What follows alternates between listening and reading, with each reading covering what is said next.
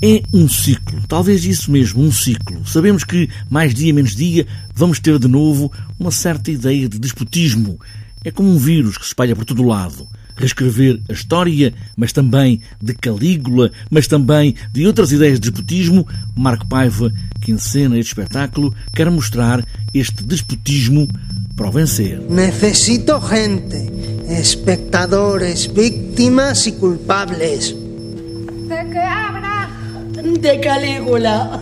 Esta reescrita veio essencialmente sublinhar uma ideia que para nós é muito presente, que é a ideia de ciclicidade, ou seja, dificilmente nós conseguiremos erradicar os calígulas que, que ocupam o mundo connosco, não é? Uh, e esta reescrita é um bocadinho uma, um exercício de olhar para, este, para estas figuras, estes regimes totalitários e absolutistas, uh, não apenas no momento em que é escrito pelo Camus, mas olhar para eles hoje em dia, o que é que está ao nosso lado? Um elenco que reúne atores e atrizes com e sem deficiência, também surdos, num espetáculo com portugueses e espanhóis, que junta dois teatros nacionais da Península, Dona Maria II, Lisboa, e o Centro Dramático Nacional de Madrid, para quatro línguas, incluindo as gestuais da Península Ibérica. Um ato revolucionário, confidencia Marco Paiva. Sim, o próprio elenco por si é, é uma revolução, ou seja, é um confronto,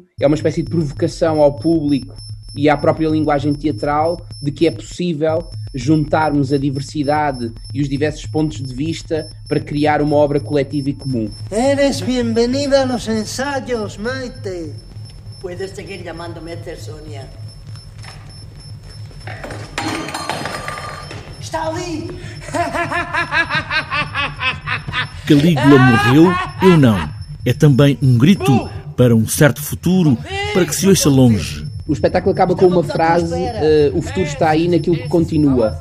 Uh, e o título advém muito dessa frase, ou seja, o Calígula, aquele Calígula do Camus morre na obra, de facto, mas eu não, ou seja, eu, eu fico cá para tomar uma decisão sobre aquilo que quero fazer coletivamente. O mais importante é a grandeza desta companhia. La grandeza!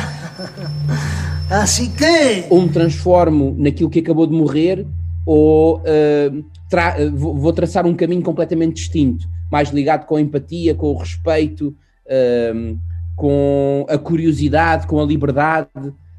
Um, e o, o, título exprime isso, ou seja, nós sabemos que aquela figura uh, termina na ficção, mas nós continuamos e nós continuamos com a responsabilidade de decidir o futuro. O despotismo, um impulso também para ir buscar outras palavras de outros lugares, é preciso revisitar a história, entender onde é que erramos e tentar que ele finalmente morra.